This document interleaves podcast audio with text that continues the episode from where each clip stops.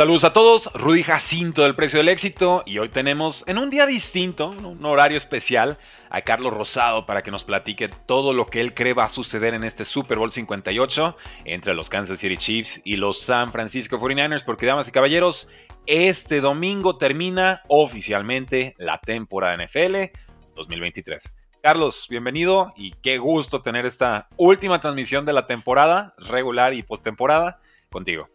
¿Cómo estás, Rudy? Bien, bien. Pues ya llegó la semana esperada, ¿no? De, del Super Bowl, después de tener este, una semana de preparación para los equipos, la semana del Pro Bowl, el Senior Bowl, y este, y bueno, ya se acaba la temporada con este gran partido, los Chiefs en contra de San Francisco. Buen duelo, ¿eh? Interesante ayer el Opening Nine. Ahora sí ya se empieza a sentir el sabor del Super Bowl, toda esa semana que lleva entrevistas a lo largo de la semana con los jugadores.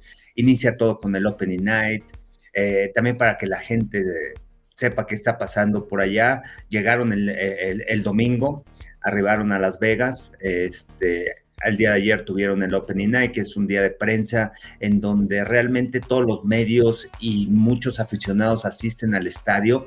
Eh, es la oportunidad de que muchas personas que no pueden estar en las entrevistas del martes, miércoles y jueves puedan estar ahí, tienen eh, mayor acceso a ese tipo de, de eventos, a mí me ha tocado, hay muchísima gente y es algo muy informal, ¿no? O sea, más allá ya del hablar del fútbol americano, empieza a preguntarles a los jugadores sobre otras cosas, sobre sus vidas, sobre su vida, sobre experiencias, sobre anécdotas y todo ese tipo de cosas. Entonces, se hace interesante y ahí es donde aparecen, ¿no? Los diversos personajes vestidos de, mm.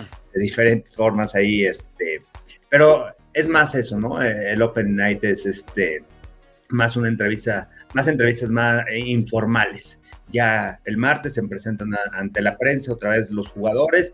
bueno, son tres días intensos. Martes para los jugadores es día libre. Eh, por lo general llegan sus familias a Las Vegas, tienen la oportunidad de salir con ellos, porque ya miércoles, jueves y viernes ya es eh, la práctica regular enfocada al Super Bowl. Obviamente ya llevan una semana de preparación y bueno, ya llegan con el plan de juego casi, casi listo para, para el juego. Una, excelente forma de plantear este Super Bowl, Carlos, iniciar con, con, todo lo que sucede antes de, porque esta es una semana muy atípica y, tú lo sabes, ¿no? Realmente toda la preparación de partido ya se hizo la semana anterior, la, todo el install, todas las repeticiones, todas las situaciones de down, de distancia, de tiempo del partido, etcétera. Eh, eso se realizó previamente. Esto ya es el viaje, las entrevistas, mantenerte en una condición física suficiente, tratar de dormir bien con todas las distracciones y, llegar entonces con todo al domingo. ¿Qué ha sucedido, por ejemplo, con estas entrevistas extrañas? Le, le, preguntaban a Patrick Mahomes cuál era su mejor imitación de la rana René y le respondió como con cara de a ver si te vas tirando desde, desde, un acantilado, ¿no? Le dijo, esta es mi voz y, es la voz que tengo, no hay más. Salió el pass rusher de San Francisco, Nick Bosa, diciendo que los linieros ofensivos de Chiefs eh, agarran mucho, que hacen mucho holding.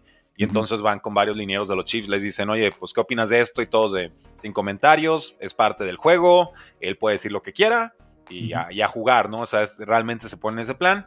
Y le preguntaron a Travis Kelsey cómo le fue en su viaje con Taylor Swift en Argentina y dijo que fantástico, que le encantaron las tapitas y que el vino también estuvo sabrosísimo, que se sintió muy querido por, por toda la afición por allá. Entonces, ahí está su resumen ejecutivo de todo lo que sucedió en este Opening Day de la NFL. Y ahora sí, Carlos, vamos por partes. Ofensiva de San Francisco contra defensiva de los Kansas City Chiefs, que creo ahí es donde está podría haber un choque de, titanes o de, superpotencias.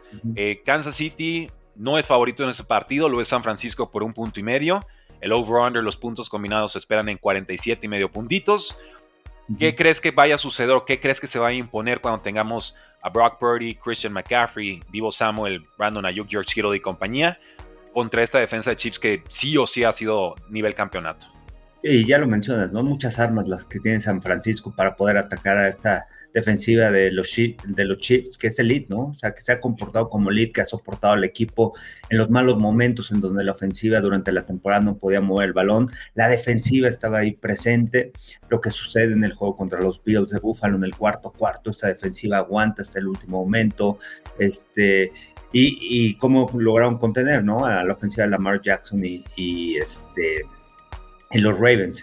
Eh, tienen un gran coordinador defensivo, Spagnudo, como pusieron, creemos en SPAC, este, esta defensiva, cree en su coordinador defensivo porque ha hecho un gran trabajo a lo largo de los años. Es, es parte fundamental, ¿no? De que los Chiefs han estado en el Super Bowl, más allá de, de, la calidad que tiene Patrick Mahomes de esta ofensiva. Creo que la defensiva es lo que los ha llevado hasta el juego del Super Bowl.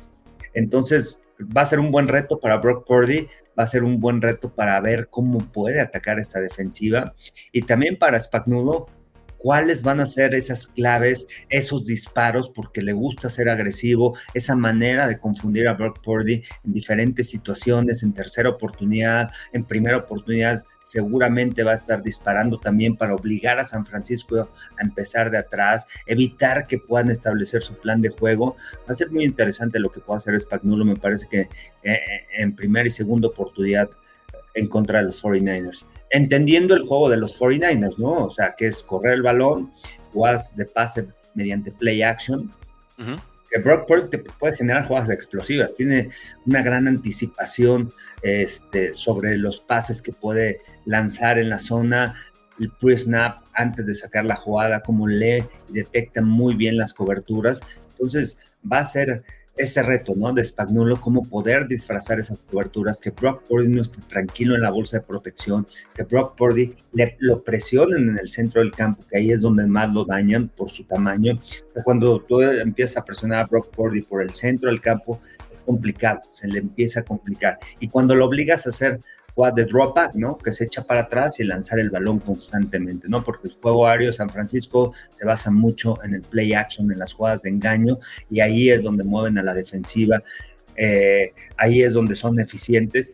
Y además cuando salen, sacan rolando a, Brock Purdy, ¿no? Por la habilidad que tiene con sus piernas de girar y poner el balón. Entonces, para mí va a ser muy importante el trabajo de Chris Jones, cómo logra vencer a los, eh, a los interiores, el trabajo que puedan hacer para presionar por dentro, todos los cruces que pueda generar la línea defensiva y obviamente los disparos, ¿no? Que vienen con los linebackers, que vienen con los safeties, que vienen con diferentes jugadores, ¿no? Entonces va a ser interesante esa protección que pueda manejar Brock Purdy y esa tranquilidad, serenidad, sin desesperarse, como lo ha hecho en los juegos de playoffs, que ya demostró, ¿eh? Sí Pese a todo lo que han dicho, Brock Purdy es un quarterback muy bueno que ha demostrado que puede cerrar esos partidos, que puede ser clutch, que puede ser una pieza importante este, en el cuarto cuarto. Entonces, creo que esas son las claves ¿no? del partido, los disparos, la manera de disfrazar de la defensiva de Spagnuolo, cómo va a presionar por el centro del campo a Brock Purdy, y por el otro lado San Francisco no salirse de su plan de juego y evitar estar en situaciones de largo yardaje en primera o segunda oportunidad. Sí, muchos apuntes, Carlos. Eh, lo primero que me quedo de todo, de todo esto es la importancia de este español como coordinador defensivo de Chiefs. Realmente es mucho Andy Reid, es mucho Patrick Mahomes, Terry Hill en su momento, Travis Kelsey. Lo español en defensiva, incluso cuando no tenían estas unidades tan poderosas, ha sido importantísimo. Sobre todo en generar entregas de balón, siempre parecía que esta defensiva te generaba una jugada grande cuando más lo necesitaban. Ahora es una defensiva que además de robar el balón, asfixia, ¿no? Limita yardas, presiona de formas distintas y lo que dices, las segundas partes de este español a mí me parecen eh, muy especiales porque te manda blitzes que realmente muchos quarterbacks no han visto en su vida o genera movimientos y confusión tal eh, que bueno, son, son difíciles de descifrar. Yo me sorprendí, nunca había visto algo así en el campo, los, los safeties de español o de pronto hacen como una especie de rotación, ¿no? Están con formación cover 2 y luego empiezan a hacer como una rotación a cover 1, va bajando un safety y entonces ya cuando está a punto de sacar el snap, el, quarterback, regresan en la, o sea, literal hacen como un circulito y regresan a cover 2. Entonces el quarterback ya se quedó con una idea que, definitivamente no va y el safety hace corto y no acuerdo si bloqueaba el pase o, terminó interceptando, pero el caso es que te disfraza los disfraces, ¿no? Y entonces se vuelve un, un, metaduelo eh, formidable. Comparto la idea de que Brock Purdy, con todo y que ha empezado mal los partidos, los ha cerrado bastante bien, ¿no? Y tiene esa templanza o ese, esa calma o frialdad californiana de ni tan arriba ni tan abajo. No, o sea, pueden venir los mamás como sea, pero mesurado. Si anoto touchdown bien, si me interceptan, pues no, a, a, seguir adelante, pero su cara de pronto no cambia, ¿no? Y eso, y eso transmite y eso da confianza. De pronto, digo, voy a, sacar la colación porque él se está poniendo solito a colación. Cam Newton. Ese notaba touchdown y explotaba, y le hacían una intercepción y tú le veías la nube negra en la banca. Sí, claro, es, lo que muchos corebacks, ¿no? Eh, le transmiten a los jugadores momentos de pánico, momentos en donde las cosas no están saliendo bien, de repente el coreback también se desespera. Y al final tú como líder del equipo tienes que mantener esa serenidad, esa tranquilidad, darle confianza al equipo, de que crean en ti, de que puedes regresar en el, en el cuarto cuarto, de que puedes regresar de un pase interceptado. Y creo que Brock Purdy, bueno, con su carácter ha demostrado, ¿no? Eh, son de los intangibles muy importantes que tiene este coreback. Y a mí me impresiona, ¿no? Esa habilidad que, tiene para escapar, tiene buenas piernas. Creo que estaba ayer en el programa de Fox Impacto, que tendremos todos los, este, todos los días esta semana, este, previo al Super Bowl. Eh, hablando de eso, ¿no? El factor X para mí en San Francisco van a ser las piernas de Brock Purdy. Esa habilidad que tiene para lanzar corriendo el balón, para evitar la captura, para evitar perder yardas. Es un coreback que tiene habilidad, lo demostró en contra de los Lions, lo empezaron a disparar, empezó a encontrar la forma de tomar decisiones rápidas, de correr el balón. No encuentro mi primera opción, no hay receptor. Vamos a generar la vía terrestre. Tiene esa habilidad, es atlético, y creo que ese puede ser un factor X para, para San Francisco para estar eh, en situaciones complicadas, ¿no? De tercera oportunidad de largo, este, es lo que va a buscar Kansas City.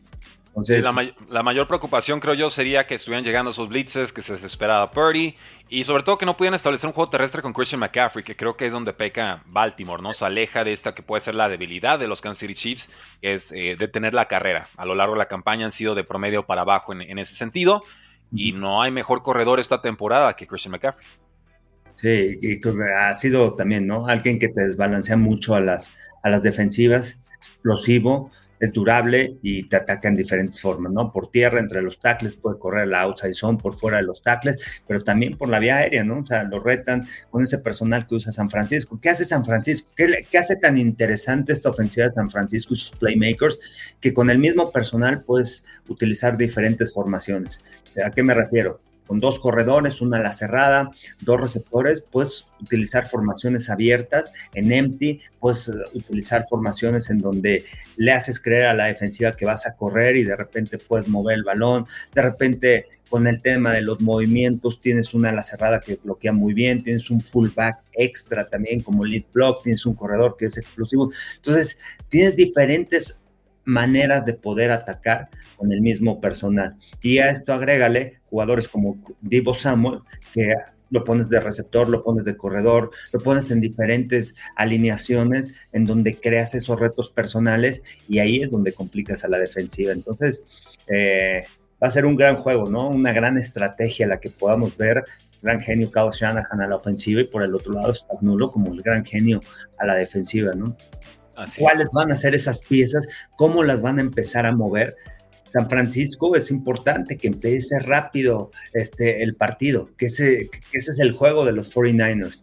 Kansas City ha empezado rápido la postemporada. La semana pasada empezó rápido, anotó sus primeros puntos en la segunda mitad y obligó a los Ravens a venir de atrás y contuvo con la defensiva. Lo hizo varias, mm, en varios partidos en la temporada. Recordamos el, partido en, este, en Alemania, cuando jugaron contra Miami, fueron los puntos que generó en la primera mitad. Ya en la segunda fue soportado por la defensiva y la ofensiva hizo jugadas claves para mantener una serie ofensiva larga. Este, va, va, a estar muy interesante el juego. Y, y las críticas, también lo que sucedió en postemporada es importante, ¿no? Para San Francisco y, y Cal Shanahan también se quitó todo eso, ¿no? De que no es un coach que pueda regresar en el cuarto cuarto, no es un coach que cuando no tiene la ventaja, cuando va atrás, eh, empezando el cuarto cuarto, pues tiene un... Va a remontar, decían. Lo demostró contra Green Bay, se quitó, se quitó esa mala racha, lo demostró contra Detroit también. A pesar de todo lo que sucedió en el juego, al final ellos se mantuvieron, mantuvieron su plan de juego. No iniciaron bien, ¿eh? Recordemos que el juego contra Detroit empiezan con una serie ofensiva y nada más sacan tres puntos. Que Cal Shanahan ahí sí se preocupa, pero después la defensiva, bueno, pues levanta la mano, genera un intercambio de balón, lo dejan en buena posición de campo, detienen en cuarta oportunidad. Pero, pero, pero, creo que esos dos juegos de playoffs para San Francisco le van a ayudar mucho en el aspecto psicológico de decir, o venir de atrás, necesito jugar un partido de 60 minutos y en el cuarto cuarto no me tengo que desesperar a pesar de cómo vaya el marcador. Que lo ideal para San Francisco, pues, es irse arriba, ¿no? En el marcador, Kansas a venir de atrás. Pero ha demostrado que puede regresar también San Francisco.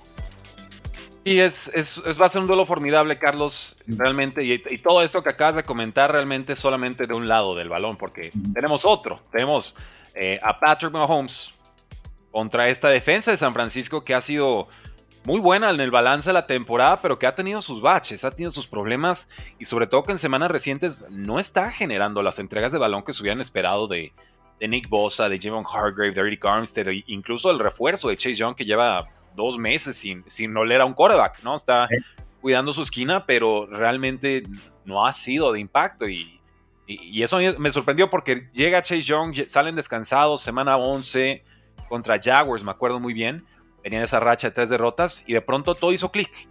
Todo hizo clic con los San Francisco 49ers y por ahí del duelo contra las Águilas y luego Baltimore se empezó a, descomponer un poco la, maquinaria. ¿Por qué saco esto a colación? Porque todo lo contrario terminó pasando con estos Chiefs de, Patrick Mahomes, ¿no? El tropiezo en semana 16 contra los Raiders, la impotencia total. Y se, si limpiamos los errores podemos ganarle a cualquiera. Y se enrachan. Semana 17, descansan 18, van contra Dolphins, ganan. Eh, contra Bills ganan anotando casi 30 puntos. Contra Baltimore ganan anotando apenas 17. Y entonces se encuentran esta versión de San Francisco poderosa, pero que no necesariamente llega tan embalado, tan enrachada, ¿no? De pronto pareciera que esta ofensiva de los Chiefs o los receptores en específico dejaron de ser un problema. Sí, levantó la mano, ¿no? Rashid Rice, que ha parecido que se ha convertido en un jugador después de Travis Kelsey es el jugador con más confianza, ¿no? Para Patrick Mahomes, en el que puede ir vertical, que tiene velocidad, que te puede hacer jugadas en espacio, que te puede generar yardas, de, puede atrapar la, el balón. Lo que me gustó de Rashid Rice es cómo regresó eh, en, playoffs, ¿no? El juego contra Miami con un frío terrible, difícil atrapar el balón. Rashid Rice con una seguridad impresionante, ¿no? Entonces, eso creo que son de las son de los cambios que ha sufrido el equipo de Kansas City, ¿no? Cambios positivos donde Rashid Rice ha encontrado, se ha preparado, ha trabajado en, cuestión de sus manos y se ve luego, luego esa confianza que tiene, ¿no? Esa conexión que tiene con Patrick Mahomes. Este, y, eso obviamente ayuda mucho, ¿no? A la confianza que le tiene el coreback Mahomes a, a todos sus receptores. Otra de las piezas importantes, hablando ya de la ofensiva de Kansas City, es Isaiah Pacheco, ¿no? Lo que puede, puede hacer. Recordemos lo que hizo Jamir Gibbs, lo que hizo, lo que hicieron los corredores de, Detroit, lo que hizo Aaron Jones en contra de esta defensiva de San Francisco, que en las últimas semanas ha permitido muchas yardas, falta de tacleo, no han cerrado los huecos, los tackles defensivos realmente no se han mostrado. Mucho se habla de Chase Young, que, no ha aparecido, pero tampoco apareció Hardware y Gary Campbell. ¿Cuánto tiene invertido San Francisco en esos linieros? En Nick Bosa, que este año le excedió un contrato. Trajeron a, a Hargrave, que le pagaron un dineral. Trajeron a Harry Camps. Es una línea defensiva de más de 100 millones de dólares y no está produciendo en momentos claves.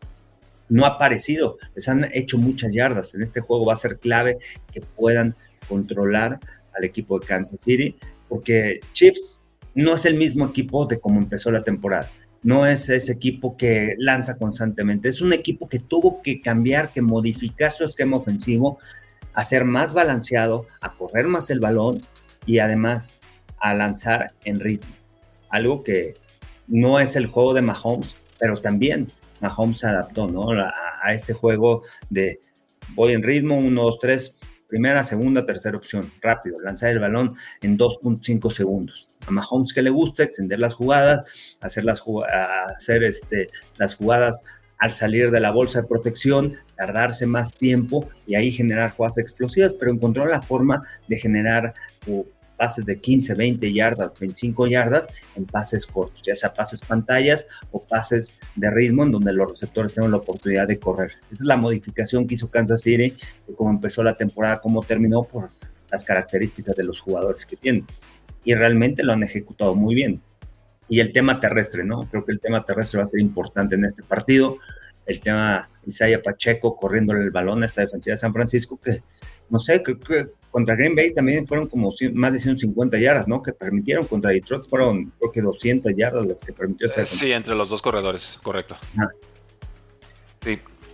Es, eh, una, es una locura Pacheco, o sea, a mí, a mí me fascina y realmente creo que tiene el estilo de ataque terrestre para provocar jugadas grandes en el tercer y el cuarto cuarto, ¿no? Es el clásico corredor que está todo el tiempo estampándose muy a los Derrick Henry y de pronto en una o dos escapadas ya, ya, ya se te fue para zona de, anotación.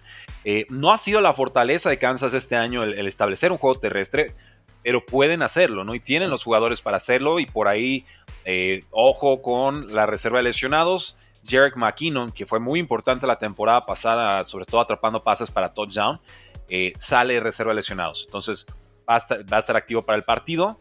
No sabemos en qué condiciones llegue, pero un complemento, algo distinto a lo que ofrece sea Pacheco, sobre todo en, terceras oportunidades. Si es que Chiefs busca una variante, una vertiente ofensiva, quizás que no esté tan explorada en, esta temporada. Carlos, eh, tú eres coach. Descíframe la, la, pregunta quizás más difícil de todo este Super Bowl. ¿Cómo se detiene a Travis Kelsey?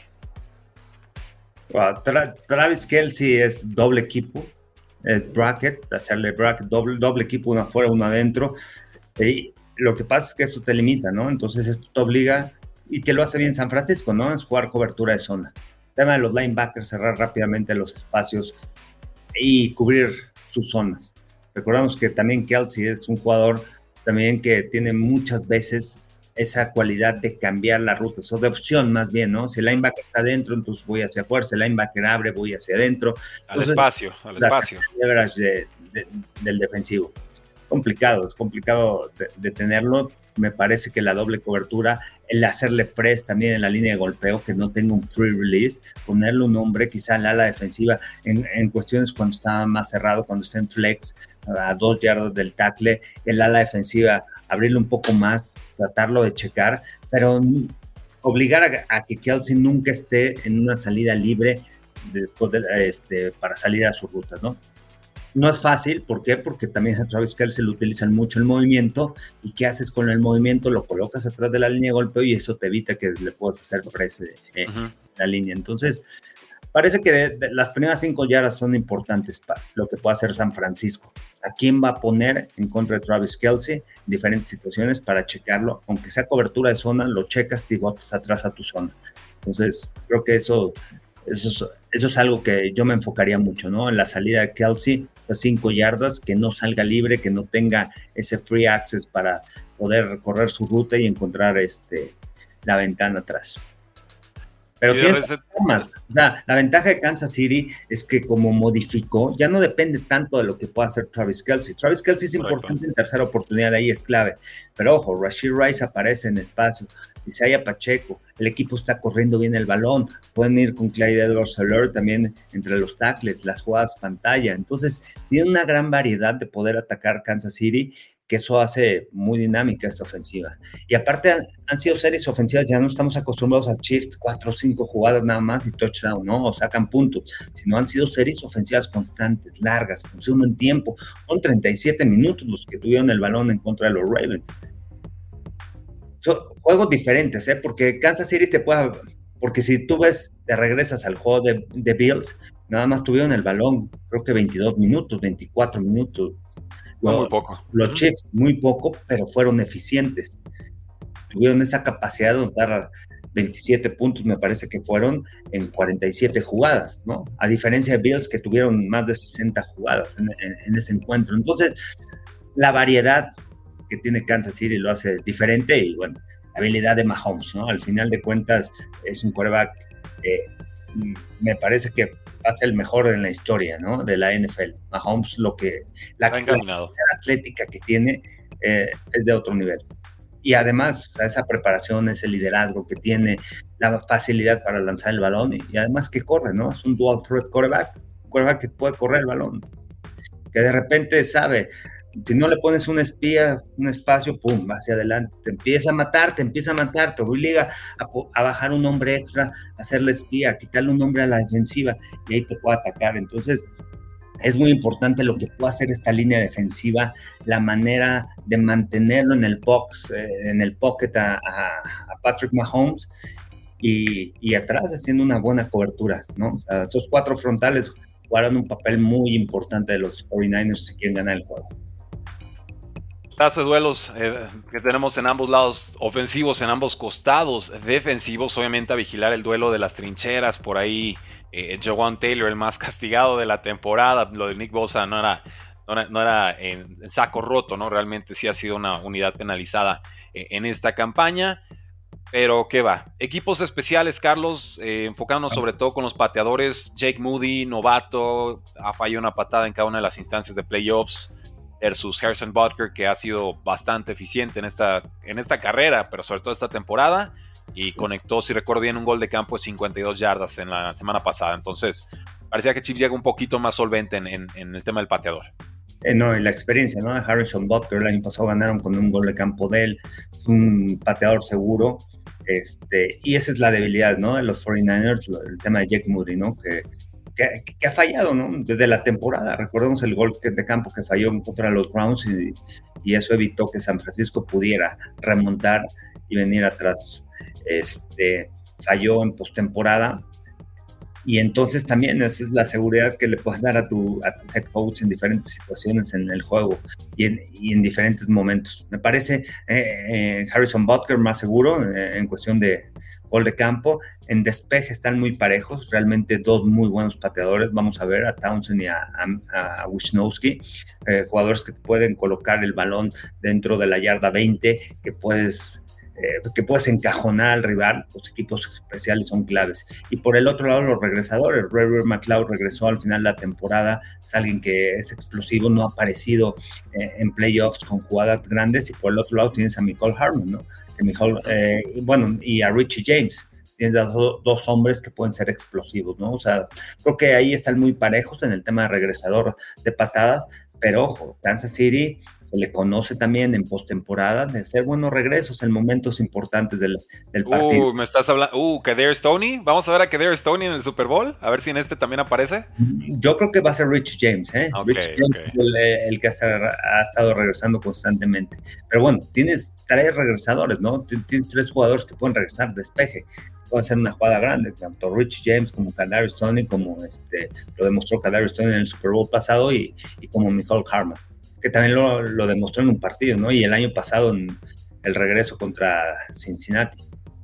Bueno, pues ahí lo tienen, damas y caballeros, el análisis de ofensiva San Francisco contra defensa Chiefs, el análisis de ofensiva Chiefs contra defensa San Francisco y unos apuntes de regresos de patadas, kickoffs, despejes, más, por supuesto, el juego de pateadores, goles de campo y puntos extra. Carlos, y así llegamos a la pregunta clave. Muy bonito el análisis, sí que padre, y puede pasar esto y el ajuste y el otro. Aquí está, la predicción más importante del año. ¿Quién gana? ¿Chiefs o 49ers? Y quiero que la gente nos vaya diciendo Kansas City o San Francisco en los comentarios. Vamos a leer algunos de ellos. Sí, este, no sé todavía, ¿eh? Se, vale, se, vale, se vale decir, aguanto este, pero lo, yo, me inclinaría por los 49ers, pero viendo a los jefes, cómo han cerrado, cómo están jugando, este, Mahomes es brutal, ¿no? O sea, está jugando en otro nivel. puede, o sea, no es un no es un coreback que digas, en el cuarto cuarto ya tengo una ventaja y no puede venir de atrás, va a ser grandes jugadas. O sea, a pesar de que no, no, no consiguieron puntos la semana pasada, es un coreback que realmente demostró ayer como la semana pasada cómo cerró el juego, ¿no? Contra los Ravens, con ese pase largo a Marquez Valdez Cantlin y, se acabó el partido. O sea, ya te evita que tu ofensiva entre al terreno de juego. O sea, lo que me refiero es que en momentos críticos aparece y juega a un nivel fuera de serie. Este. Es dificilísimo, ¿eh? yo por eso te pregunté primero. todavía tengo mis dudas con la defensiva de San Francisco. Todavía no encuentro cómo Steve Wilkes pueda detener a la ofensiva de Chiefs. ¿eh? Por cómo ha estado jugando. Creo que esa es una de las grandes debilidades, este, a pesar del talento que tiene San Francisco, de Fred Warner, de Greenlow, dos, una gran pareja de linebackers, este, no ha aparecido en postemporada. Y esos tackles defensivos también, ni, ni Kinlow, ni Harvey, ni Armstead han sido factor. En este juego, si quieren ganar los 49ers, esos frontales tienen que ser una pieza fundamental para generar un intercambio de balón o algo. Me reservo todavía, me reservo todavía. Claro, Quizá este, ya tendría que dar mis picks ahí este, en impacto, yo creo que para el, viernes o sábado. Yo siempre los llamo los picks preliminares para que no me vengan luego a reclamar si ven que digo otros picks en otro lado. De no. Quédense con los últimos que dije en cualquiera de las plataformas. Si tienen duda antes del kickoff, escríbanme en Twitter y ahí les paso mi pick para que quede constatado. No es que estemos bailándole ahí para, sí, y esconder los otros picks. Es que de pronto estás en este debate, ¿no? Eh, o sea, ya habíamos visto toda la temporada y todo, pero un análisis más concreto. O sea, realmente yo te podría, o sea, tengo argumentos, ¿no? Si Kansas City gana y de argumentos para San Francisco que pueda ganar el partido, ¿no? Totalmente. Yo, yo, yo estoy yendo, insisto, preliminares, pero creo que lo voy a aguantar. Me estoy yendo con Kansas City. Yo creo que la defensa le va a meter mucho problema a Brock y compañía, eh, que van a, incluso sufriendo el juego terrestre, van a poder limitar algunas oportunidades a tres puntos y por ahí alguna entrega de balón. Creo que ya se la sabe Steve Españolo de todas, todas en este, en este costado. Y lo que dice Steve Wilkes, ha sido buena, en balance ha sido buena su campaña. Empieza lento, levantan fuerte, se nos están cayendo ahí un poquito, ya están permitiendo muchos puntos. El tema es eso, ¿no? ¿Qué, puede hacer Steve Wilkes para manifestar esa versión tan pobre de los Kansas City Chiefs que hemos visto sin química de receptores, soltando pases, con Mahomes frustrado, eh, con jugadores alineándose mal? O sea, cómo puede provocar o ensuciar el juego de forma tal que los mismos jugadores de Kansas City se empiecen a frustrar y, empiecen a cometer ese tipo de, errores, ¿no? Pero creo que Andy Reid los va a tener suficientemente concentrados para evitarlo en, la mayoría de las oportunidades. Yo, yo, ahorita estoy tomando a Kansas City para ganar por tres puntos y confieso, eh, para mí sería más divertido que ganar a San Francisco. Yo creo que ya le toca un título a San Francisco. Le toca a Shanahan, le toca a este equipo, le toca a esta franquicia que ha tenido dos, tres generaciones importantísimas que no ha ganado el premio mayor, ¿no? Y, y si me dices, ¿qué quiero para la historia del NFL? Creo que ya le toca un título y sería merecido para San Francisco, pero esto, pues no es de que le toca o no le toca, es de, es de ir a ganarlo y, ya el lunes platicaremos, eh, bueno, o más adelante en siguiente semana haremos recapitulación de lo que sucedió. ¿Qué nos dice la gente por aquí, Carlos? A ver, ¿qué, qué dice la gente? Realmente muy parejo, ¿no? El juego. Sí. sí me estoy inclinando más por los Chiefs, ¿no? Por el tema, tema Mahomes, el tema defensivo, el tema robot de balón y cómo han protegido el balón. Kansas City no ha perdido el balón desde el 24-25 de diciembre. Desde esa fecha mm, ha sido un equipo sin pérdidas de balón. Entonces, eso le ha ayudado, ¿no? Esas victorias, esa racha que trae. Y, saben perfectamente lo importante que es esto, ¿no? en un Super Bowl sucedió la, la temporada pasada con, con, Filadelfia. Filadelfia empezó a mover el balón, Kansas City igual, pero se fueron atrás los Chiefs y de repente apareció la defensiva, vino el balón suelto Jalen Hurst, anotó Nick Bolton y bueno, cambió el rumbo del partido.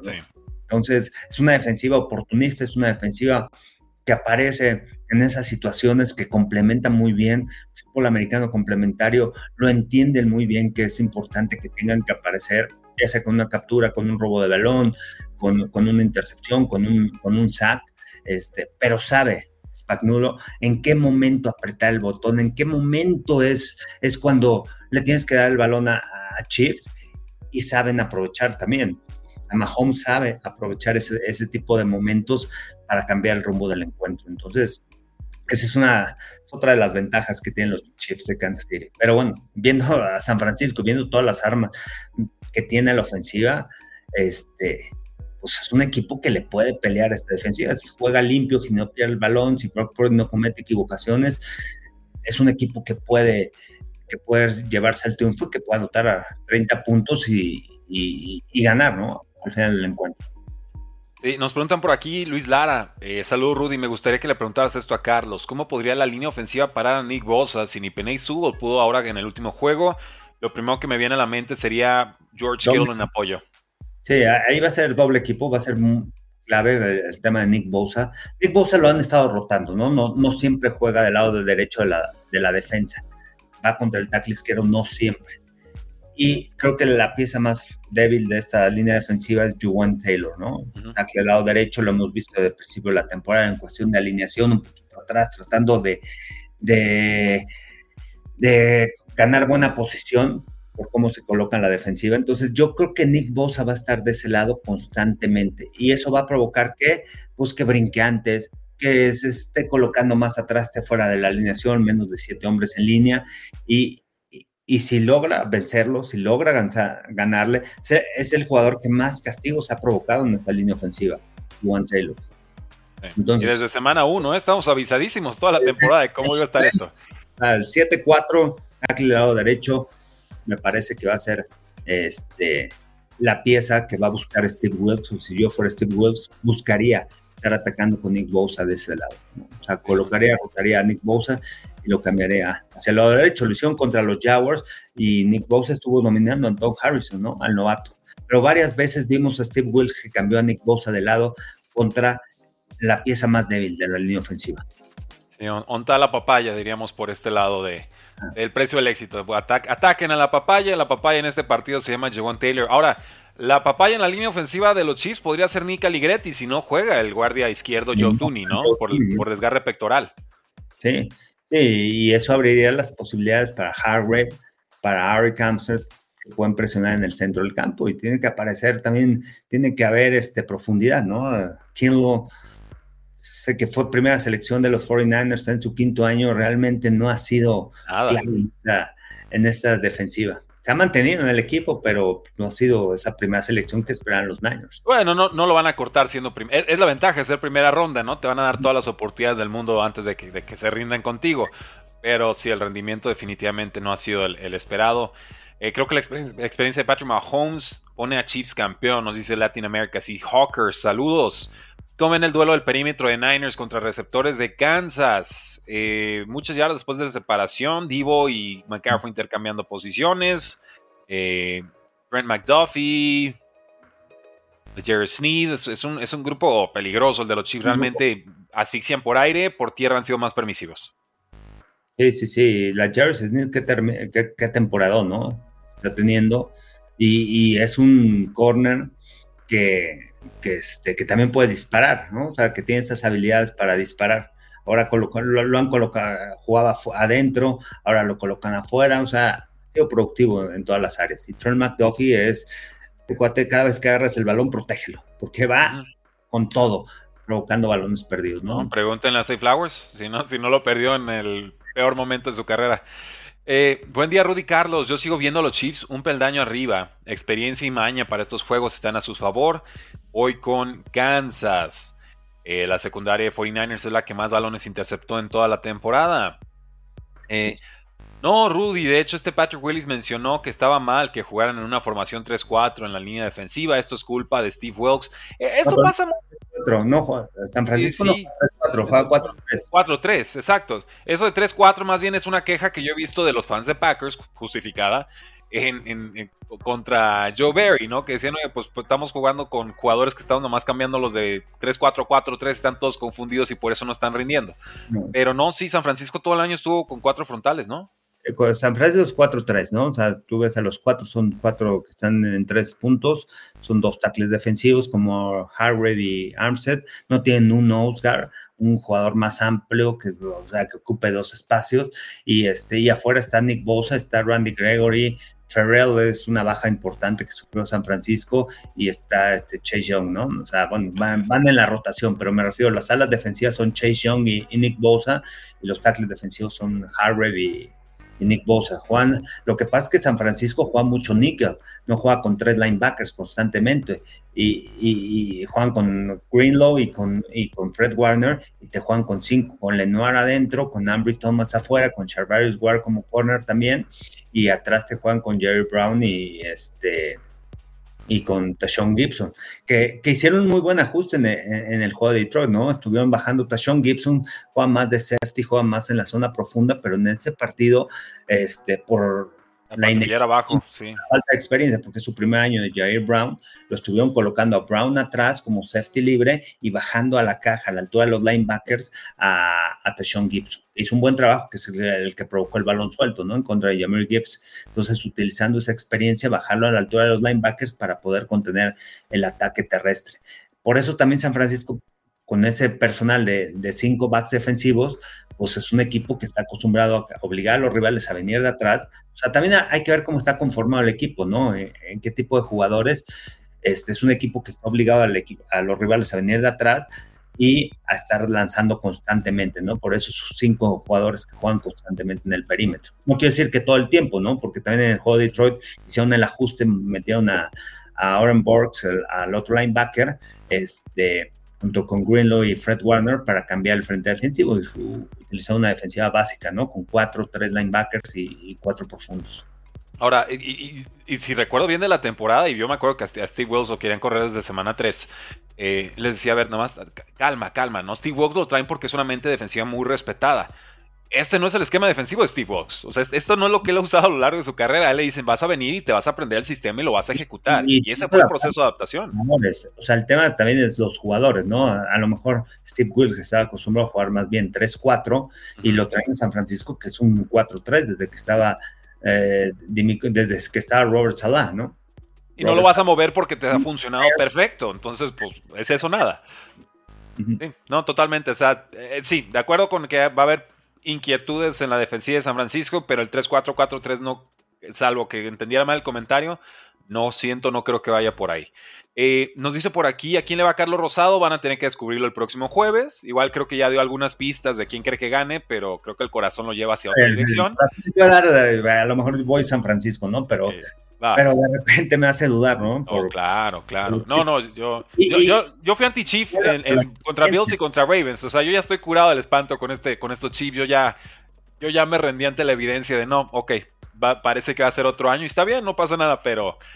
Porque en el Super Bowl pasado justamente tomé a Niners sobre los Chiefs y era por el duelo de las trincheras. Eagles. Y, no, no, a la, más para atrás, ah. cuatro Super Bowls atrás. Eh, y, creí que, con, todo el equipo era tan fuerte y solamente en Corea que quedaban un poquito más debilitados.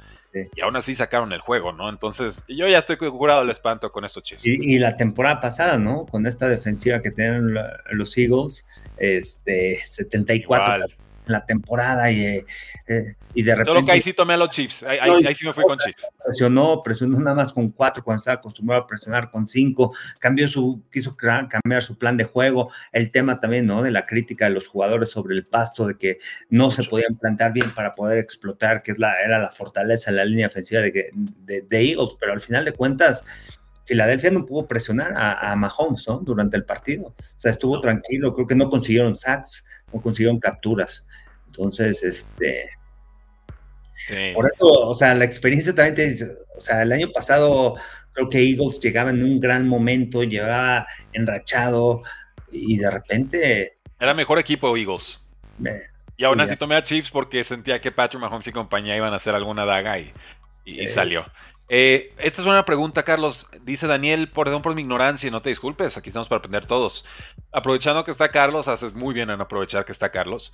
¿De qué forma el coach defensivo de tu equipo te ayuda a entender a la defensiva del rival o se concentra solo en la ofensiva contraria? O sea, ¿cómo, cómo se da este trabajo complementario quizás entre los coordinadores ofensivos y defensivos? ¿Se, pasan muchos tips o cada quien se tiene que concentrar de lleno en lo suyo?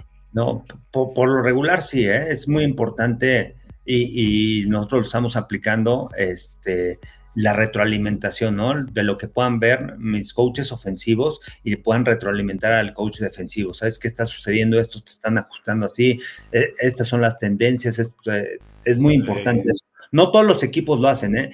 La ofensiva ve una cosa, la defensiva ve su área y nada más pero yo sí lo que les estoy pidiendo es que haya retroalimentación porque muchas veces tú traes eso, ¿no? Eh, eh, eh, esa, esa, visión del tema ofensivo, haz de cuenta, si entonces ves a, la ofensiva del rival y lo puedes apoyar. Yo sé que tienes que hacer ajustes cuando estás en la banca, pero cuando no estás en la banca, aprovecha, claro. Observando el juego, sino qué puedo aportarle al equipo. O sea, ¿qué le puedo aportar a mi coordinador defensivo, a mi coach de línea defensiva en cuestión de lo que estoy viendo yo desde el punto de vista ofensivo? Entonces, es muy importante que, los coaches de ambas unidades se involucren para poder apoyar las diferentes áreas. Igual eh, en cuestión defensiva, ¿sabes qué, coach? Te están ajustando así, te están haciendo esto, ya detectaron esto. Ah, ok. Entonces te da otra visión, ¿no? También de, otro punto de vista. Panorama, claro, te da perspectiva. No todos los equipos, no, y, te lo digo, ¿eh? no todos los equipos tienen esa retroalimentación porque están enfocados más a, su unidad. Válido. Eh, una de las mejores preguntas que hemos tenido, Daniel. O sea, si no sabes mucho de esto, pero hiciste esa pregunta, quédate con nosotros porque quiero más preguntas de esa. Yo te voy a complementar un poquito la respuesta de Carlos eh, con dos puntos. Uno, El día de hoy vamos a lanzar y hoy me acaban de entregar el precio del éxito de Kyle Shanahan. Lo vamos a publicar en este canal, en TikTok, en Instagram. También se va a publicar si todo sale bien en Mundo NFL para que estén al pendiente ahí en YouTube. Eh, pero dos, hay una parte en la que Kyle Shanahan, cuando ya se convierte en, coach asistente independiente de su padre, eh, en su etapa con los Tampa Bay Buccaneers sale que está estudiando con muchos entrenadores y demás, ¿no? Y ahí vas a ver toda la lista. Pero me acuerdo perfecto que sale con eh, Raji Morris, ¿no? Que es un coach defensivo, nada que ver con lo que hace eh, Kyle Shanahan en ofensiva, pero se sentaba con él justamente a aprender sus defensivas y a tratar de incorporar cómo funciona esta mentalidad defensiva y atacarla. O sea, conocer al enemigo desde adentro, ¿no? Y entonces, pues obviamente los mejores head coaches siempre van a tener eso. Bill Belichick era súper mente defensiva, ahí tuvo su innovación de las ofensivas spread con, Randy Moss en, el 2007, ¿no? ese estilo de juego colegial con muchos receptores, y la innovación de dos alas cerradas en el 2011 con, Rob Gronkowski y Aaron Hernández. Eh, o sea, ser una cosa no te exime de poder reinventar todo lo que sucede del otro, ¿no? Sería una falacia pensar que solo tienes que estar en tu cajita, sería una habilidad. Claro, sí, sí, y tienes que innovar, ¿no? Y tienes que muchas veces adaptarte a lo que tienes, ¿no? En cuestión de jugadores cuestión de talentos, dónde los voy a poner en la mejor posición para que ellos puedan sobresalir. Entonces, es interesante, ¿no? O sea, eh, eh, este deporte nunca dejas de aprender, ¿no? Eso es lo bonito de cómo va evolucionando, aunque es lo mismo bloqueo, tacleo, pero todos los esquemas siempre vas aprendiendo cosas nuevas, técnicas, esquemas, defensivas, ajustes, todo ese tipo de cosas. ¿no? Nos quedan tres minutos con Carlos Rosado. Voy a leer rapidito los comentarios. Terminando, le damos las gracias a Carlos. Pasamos con unas noticias rápidas de la NFL. Eh, además, agrego que esta temporada la defensa de Chiefs contra la carrera fue el número 28 porque permitieron muchas yardas. Eh, avísenle a, Baltimore en Cancún. Creo que ese dato no se los pasaron. Eh, mi Rudy, la mente y la razón nos dicen Chiefs, el corazón dice 49ers, y ahí es donde creo que Las Vegas maneja las apuestas. Están jugando con la emoción y las ganas de la gente los aficionados de Niners, dice José Alfredo. Christian McCaffrey será el MVP, o sea, eso es una victoria de San Francisco, Brandon. Gana el MVP, el equipo eh, pues gana el Super Bowl. Y un Trent Williams podría tener a Bosa, dice, es el pass rusher que más sacks lleva en los playoffs. Hay que, hay que ver, yo creo que practican todos los días juntos. ¿Quién será más importante para la ofensiva? ¿Kelsey o Pacheco? Yo creo que es más crítico lo que pueda hacer Pacheco en este partido, Carlos. Sé que Kelsey es más importante y es mejor jugador, pero creo que lo que haga o no Pacheco nos va a dictar lo que pudo o no hacer Chiefs en ofensiva. Claro, si tú contienes a Pacheco, realmente limitas, ¿no? El ataque ofensivo, evitas esa arma extra que tienes a la ofensiva. Kelsey es alguien que te va a producir constantemente y alguien que en tercera oportunidad te va a hacer la jugada grande. Pero realmente el que va a estar constantemente en el juego, el que pueda amenazar esta defensiva es Isaiah Pacheco más por lo que hemos visto en playoffs, ¿no? Aaron Jones fue clave. Eh, Jameer Gibbs, David Montgomery fueron claves también para esa ofensiva, para conseguir yardas, ¿no? Estoy hablando del punto, del punto de vista ofensivo, al final el punto de vista global, bueno, al final perdieron los partidos, pero fueron los jugadores que generaron yardas. Entonces creo que para mí Isaiah Pacheco es este, fundamental en esta ofensiva. Ahí lo tienen. Carlos, ¿cómo te encontramos en redes sociales? Oye, rápido, arroba Carlos Rosado en TikTok, Twitter, Instagram, en Carlos Rosado 15 en Facebook, Carlos Rosado Sports en YouTube. Y este, nada más quería comentar antes de que se me fuera la idea de, este, de Kyle Shanahan. A mí me tocó jugar con, este, con Richmond Flowers. Para los que no conocen, Richmond Flowers, este, su papá jugó en los Vaqueros de Dallas, en los Cowboys, este, jugó en, en NFL Europa y ahora es el representante de muchos head coaches en la NFL como Mike McDaniel, creo que Cal Shanahan también, de Matt LaFleur, de todos esos jóvenes, de todos esos genios, Richmond Flowers es, su agente. Y él me contaba que, veía a Cal Shanahan porque él estuvo con los Broncos también, este, y que Cal Shanahan eh, estaba ahí con los jugadores en, el training camp que iba a acompañar a su papá y se ponía a correr rutas uno a uno y nadie le ganaba, ¿eh? O sea, que era sólido corriendo rutas. Recordamos que era receptor de, Duke y de Texas y de la Universidad de Texas, Cal Shanahan. Este, no, nunca pudo brincar a la NFL, pero pero en cuestión de rutas, de cómo correr las rutas, era muy preciso y era tremendo corriendo rutas. Se ponía uno contra uno contra los este, profundos de los Broncos de Denver y les ganaba. constantemente. Sí, eh, tiene documentado, Carlos. Eso de que no brincaba, no, sí brincaba. El problema es que se quedó prensado en una cerca y ahí le arruinaron la carrera. Pero no les voy a arruinar la historia. Sepan que se le atravesó una cerca negra y acabó en el hospital en el peor momento posible o el mejor, porque ahí es cuando decide convertirse en coach. Pero es muy, es muy cierto tu apunte. Acaba hasta sangrado jugando contra secundaria de Broncos y se quedaba en el campo jugando. O sea, era, era, feroz. además de que iba a ayudar a su papá, de que estaba ahí este, de aguador y de coach asistente, porque quería dedicarse a eso. Este, me refiero, fue un, buen jugador en cuestión de, rutas, ¿no? Correr, correr eh, corría muy bien las trayectorias. Sí, y empezó de quarterback, pero se cansaba mucho el codo, entonces dijo, no, mejor de receptor y ya empezó a, brillar. No les arruino más la historia, pero ah, qué buena punto. Para que vean el precio del éxito, ¿no? Ahí lo van a ver, ahí lo van a ver muchísimas gracias, Carlos. Ahí te lo mandamos por Instagram también para que lo vea tu, tu gente. Agradecido como siempre. Disfruta el Super Bowl. Gracias, sabes lo agradecido que estoy por toda la cobertura que has hecho. Te vamos a estar siguiendo también, por supuesto, en toda esta temporada que vas a estar teniendo con los Reyes de Jalisco. Vamos a estar haciendo cobertura de campo, entrevistas. No la vamos a pasar muy bien, Carlos, porque el fútbol americano no termina y nosotros tampoco. Sí, así es. Y bueno, pues ahí los esperamos para la temporada LFA. Y este, y el domingo que vean la transmisión a través de Fox Sports, estaremos con dos horas antes de previo.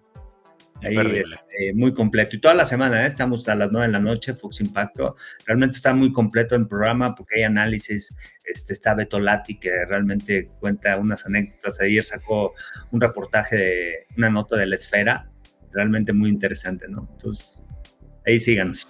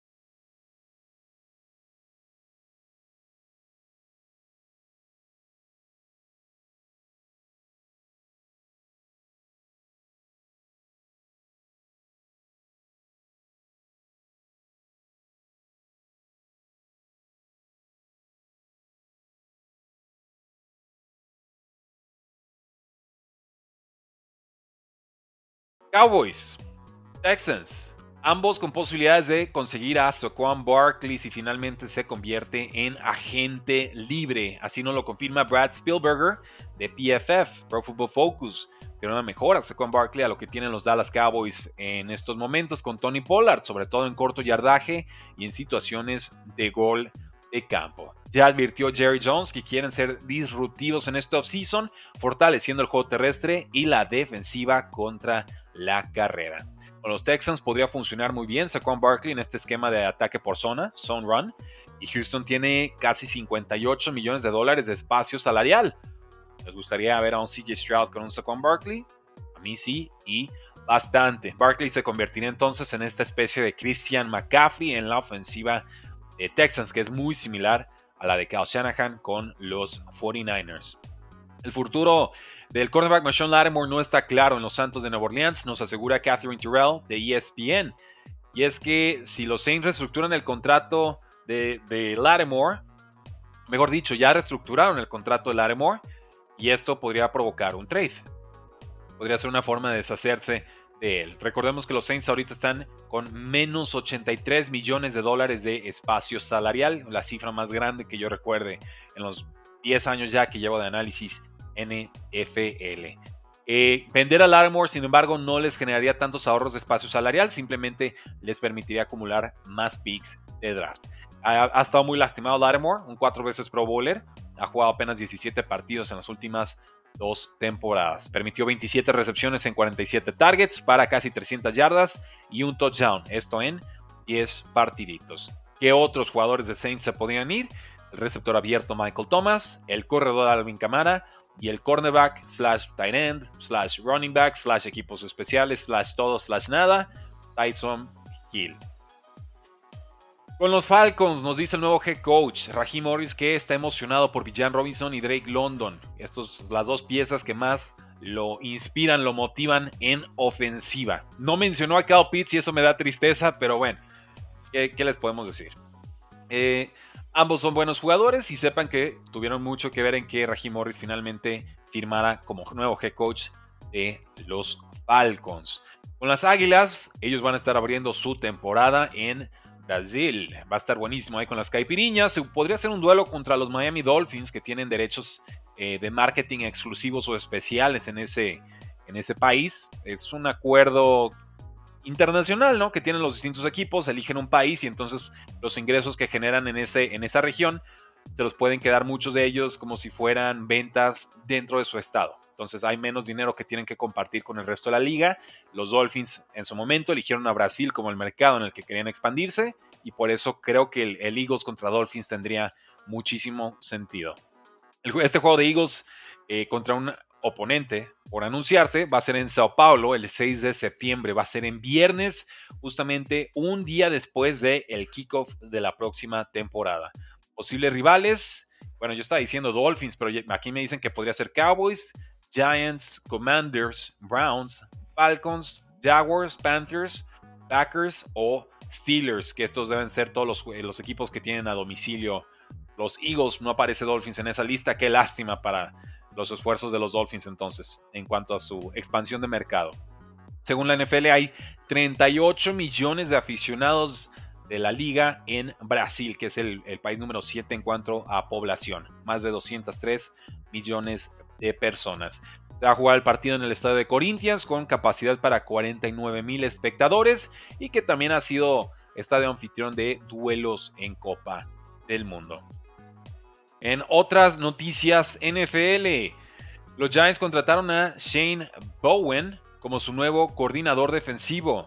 Owen fue coordinador defensivo de los Titans del 2021 al 2023, una unidad que fue número 18 en yardas permitidas y número 16 en puntos permitidos la temporada pasada. Los Panthers ya confirmaron que Ejiro Evero se queda como coordinador defensivo de los Panthers. Se considera que es una de las mejores mentes defensivas en la liga y ya tuvo entrevistas para ser head coach con los Falcons y con los Seahawks eh, el mes pasado. Los Commanders anunciaron oficialmente la contratación de Joe Witt Jr. como su nuevo coordinador defensivo. Witt, con doble T, estuvo trabajando como coordinador de juego aéreo defensivo de Cowboys del 2021 al 2023. Los Commanders también nos confirman que Eric Bienemy no se va a quedar con el equipo, le van a dar las gracias. Y pues ya lo que decíamos de los San Francisco 49ers, que están sumamente inconformes con las condiciones de campo. Últimos comentarios de la gente y nos despedimos el día de hoy. No sin recordarles que aquí tienen su código QR si gustan apoyar al canal. Pueden hacerse directores del éxito. Última semana para aprovechar el precio que tenemos de 9 dólares y 99 centavos al mes. A partir del próximo lunes, esa suscripción sube a $19.99 con los mismos beneficios. Transmisiones especiales, ustedes piden contenido, se los damos.